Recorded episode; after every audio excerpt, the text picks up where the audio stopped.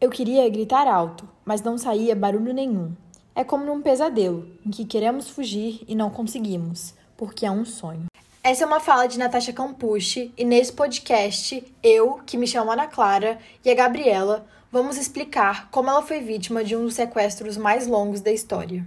Natasha nasceu dia 17 de fevereiro de 1988 em Viena, na Áustria, em uma família muito humilde, sendo a caçula entre três irmãs.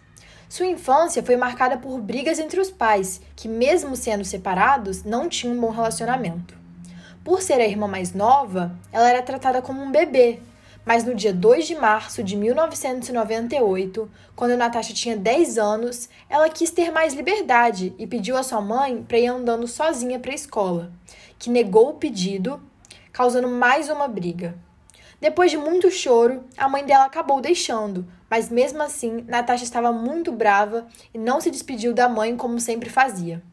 Pela primeira vez, Natasha foi sozinha para a escola, ou pelo menos essa era a intenção.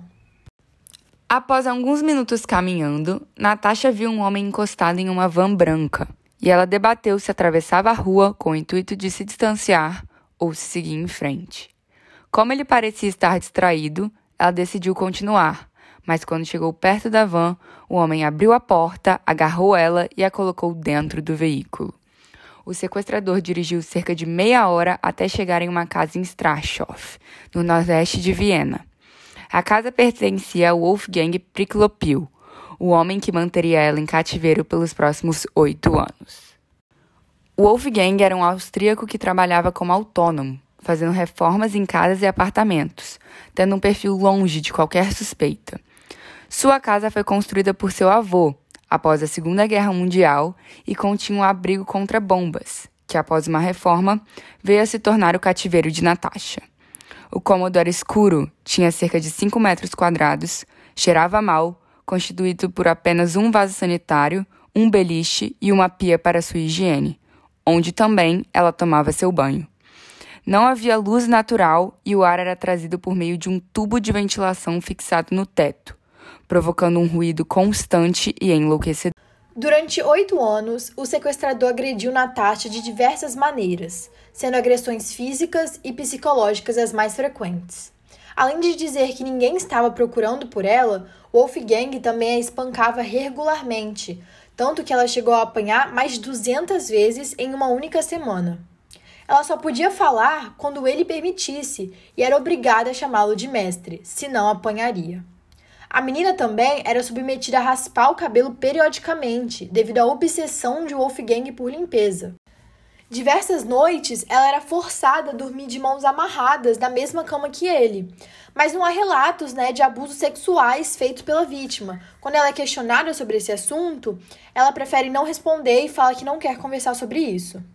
Ao completar um ano em cativeiro, o sequestrador disse a Natasha que viveria o resto de sua vida com ele, então deveria adotar um novo nome, que ela não era mais Natasha.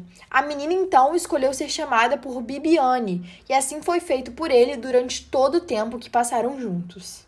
Os meses foram passando e um laço de confiança entre Natasha e seu sequestrador foi sendo formado. No segundo ano do sequestro, o criminoso decidiu contar a ela seu verdadeiro nome, e foi nesse momento que a menina percebeu que ele nunca a deixaria sair dali viva. Ela adquiriu o direito de sair esporadicamente de seu cativeiro para realizar serviços domésticos e reformas na casa. Entretanto, estava sempre nua ou seminua, para não haver o risco de escapar. Inclusive, durante esse tempo, a jovem saiu três vezes da propriedade, mas sempre acompanhada por Wolfgang, que, em todas as vezes, portava sua arma para caso ela tentasse fugir.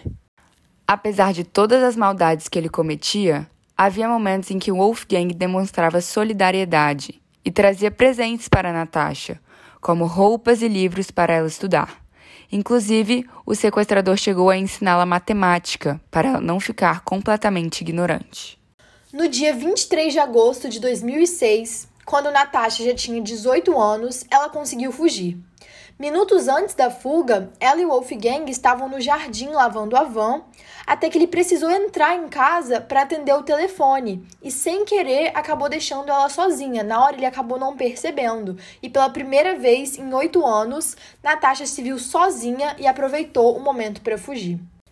Ela abriu o portão e saiu correndo até que encontrou um grupo de pessoas e começou a pedir ajuda, explicando sua história. Porém, ninguém deu atenção para ela, então ela voltou a correr. Cerca de 200 metros depois, ela avistou uma senhora na janela e gritou por socorro, mas a idosa ficou assustada e disse que iria chamar a polícia caso ela pisasse no seu gramado.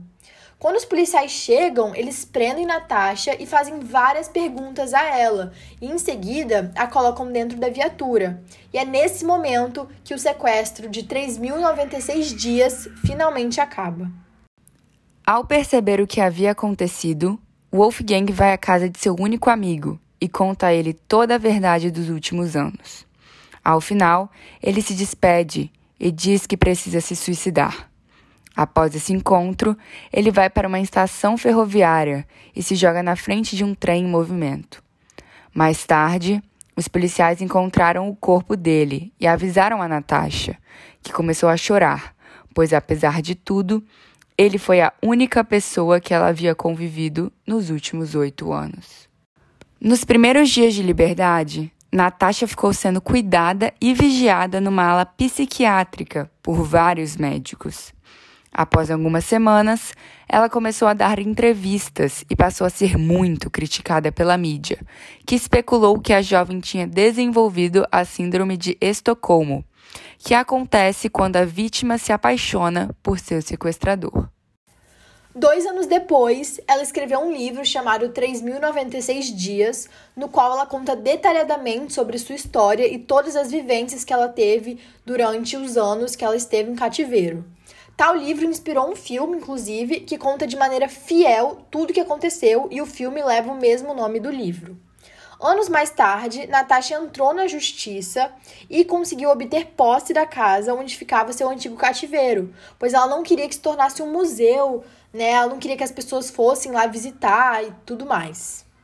Atualmente, 15 anos depois do ocorrido, Natasha vive do lucro dela com a venda dos livros e continua fazendo tratamento psicológico devido ao grande trauma que sofreu, tanto na época do sequestro quanto no pós-sequestro, que até hoje ela recebe muitos comentários negativos na internet, duvidando né, do que de fato aconteceu, duvidando do que ela conta. Então foi esse o podcast contando um pouco da história do sequestro de Natasha Campucci, que até hoje é bem conhecido, bem comentado. Espero que vocês tenham gostado e até o próximo.